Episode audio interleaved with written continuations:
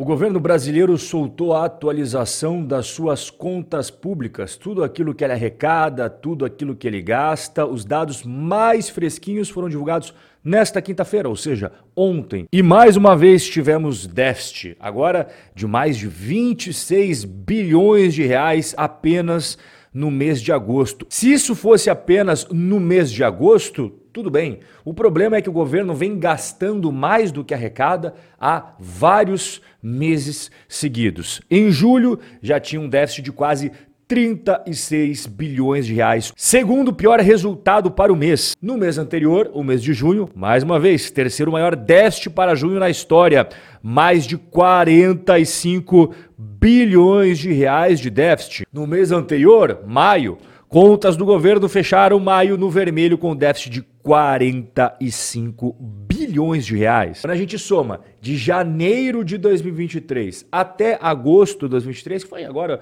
o dado mais recente que eu mostrei para você, o déficit chega a 104 bilhões de reais nesse ano de 2023. Robin, mas isso é muito ruim? Não, não é muito ruim não, é péssimo, porque é o pior resultado entre janeiro e agosto no primeiro ano de um governo desde 1999. Esse governo que assumiu o comando do país a partir de janeiro de 2023 realmente tem um viés bastante gastador. Então eles arrecadam isso daqui, e não é pouco, tá?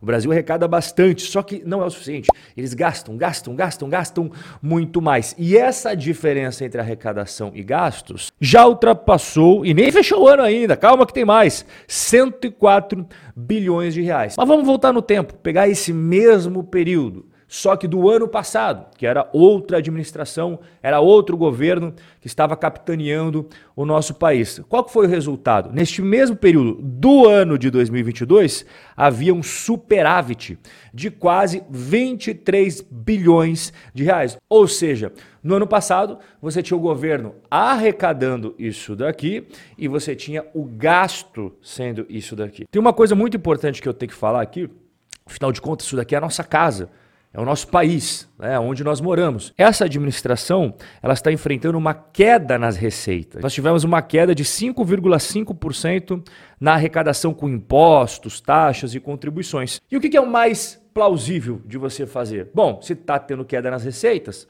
é interessante você cortar gastos. As despesas na contramão das receitas estão subindo, alta de 4,5%. E até as estatais ano passado davam mais lucro e mais dividendos do que esse ano. Em 2023, o governo teve mais ou menos 38 bilhões de reais em dividendos até agora que entrou no bolso dele. Ano passado, nesse mesmo período, mais de 68 bilhões de reais. E uma das estatais que tem a cara do governo é a Petrobras. Ano passado era outra administração, era outro governo, lucro foi recorde ano passado e os dividendos distribuídos também foram recordes. Esse ano, mal começou a nova gestão, né? você teve uma mudança de política de preços, uma queda do lucro, a gente conversou isso em outros bate-papos, e também redução dos dividendos da Petro. Qual que é a minha análise sobre tudo isso? Olha, o governo até agora já arrecadou um trilhão 225 bilhões de reais ao longo desse ano de 2023. Mas mesmo assim, não é o suficiente para o governo. Tanto é que ele já gastou muito mais do que isso. E aí entra em cena o tal do novo arcabouço fiscal, que tem um monte de gente batendo palma. Eu, desde o começo, estou falando, isso daí é o script para dar problema. A antiga regra de teto de gastos era muito mais simples, muito mais fácil, qualquer brasileiro entendia. Agora, essa nova regra, ela é cheia de pormenores, cheia de exceções, cheia de asteriscos, cheias de ah, mas se acontecer isso, daí a gente faz aquilo, e se acontecer aquilo, a gente faz, sabe? Cheio do jeitinho estilo brasileiro, você vai ver que ele depende excessivamente da elevação de mais receitas. Sim, isso daqui, que nem acabou o ano, hein? Já é absurdo, eles querem mais e mais e mais. Como é que faz para o governo arrecadar mais dinheiro? É mais impostos, mais taxas, mais contribuições, ou seja, se metendo mais na esfera privada para arrancar recursos de quem produz, seja do trabalhador, seja do empresário. E aqui vem um ponto importantíssimo que não ensinam nós brasileiros nas escolas, nos colégios e muito menos a mídia se preocupa em explicar isso para nós, porque se a gente ficar sabendo dessas coisas, a gente não vai mais conseguir ser enganado tão facilmente com discursos rasos e baratos desse povo que faz demagogia sem fim, principalmente em Brasília e nos grandes meios de comunicação. Você está vendo este rapaz em imagem preto e branco, porque já faz um bom tempo que ele ensinou esse conceito. Este daqui é Laffer. E o que, que ele descobriu? Que quando você diminui as alíquotas de imposto, você pode aumentar a arrecadação de imposto devido ao estímulo econômico. As pessoas elas acabam ficando incentivadas a trabalhar, a produzir, a conquistar riquezas, a construir patrimônio devido à menor carga tributária, porque ele sabe que vai ficar a maior parte daquilo para ele e não nas mãos de um burocrata e não nos cofres do governo. Dessa forma, embora a taxa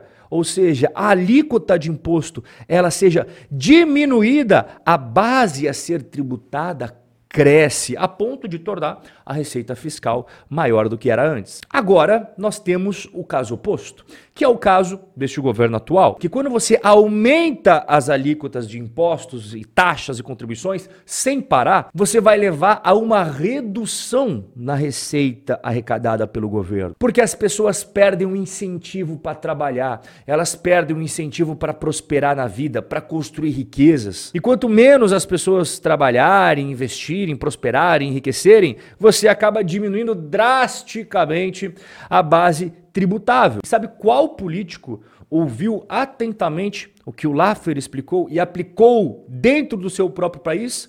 Um político que é odiado pela mídia, massacrado 24 horas por dia. Donald Trump aplicou diversas reduções de impostos em seu governo, baseando-se exatamente nas ideias de Laffer. Inclusive, ele chegou a homenageá-lo, concedendo a Medalha Presidencial da Liberdade, maior honraria civil americana. Diminuição de carga tributária. Isso foi realidade nos Estados Unidos há pouquíssimo tempo atrás, mas obviamente que com esse governo atual, meu amigo, você pode esperar tudo menos alguém aplicar a curva de Laffer. Já que nós estamos falando de terras tupiniquins, uma crítica que eu faço aqui é a nossa Constituição Federal de 1988, que estabeleceu direitos sem precedentes em qualquer outro lugar do planeta, nós não temos tantas regalias e benefícios no papel como na nossa Constituição Federal. É direito para tudo que é lado. No papel é lindo, é uma constituição do mundo perfeito. Mas você é brasileiro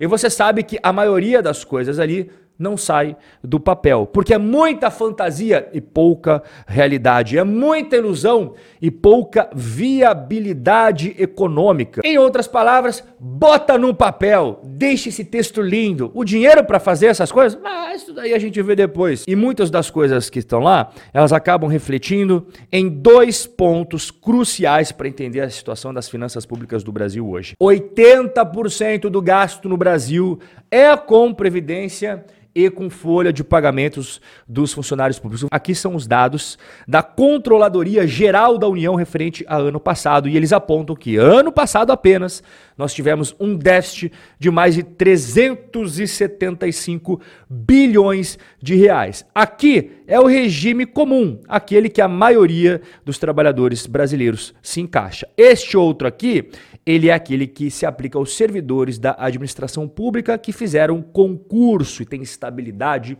em seus empregos. Aqui está os militares e o último é o Fundo Constitucional do Distrito Federal. A barrinha azul é a receita, a barrinha vermelha é a despesa. E essas corzinhas valem para todos. Todos eles, sem exceção, possuem déficit. Todos sem exceção, eles arrecadam isso daqui e acabam gastando isso daqui. Enquanto a gente não colocar o dedo nesta ferida, não tem como a gente resolver um dos grandes problemas dentro do orçamento brasileiro. Segundo ponto, que também é muito difícil alguém colocar o dedo na ferida, são os salários dos funcionários públicos. A maioria recebe até 5 mil reais. A cada 100 servidores públicos, 70 tem salário até 5 mil. A galera que recebe de 5 mil a 10 mil, a galera que recebe de 10 mil a 15 mil, vai diminuindo, 15 a 27 mil, e que recebe mais de 27 mil reais. E nós temos a nata da nata. O teto atualmente é de R$ 41.600 por mês, o que já é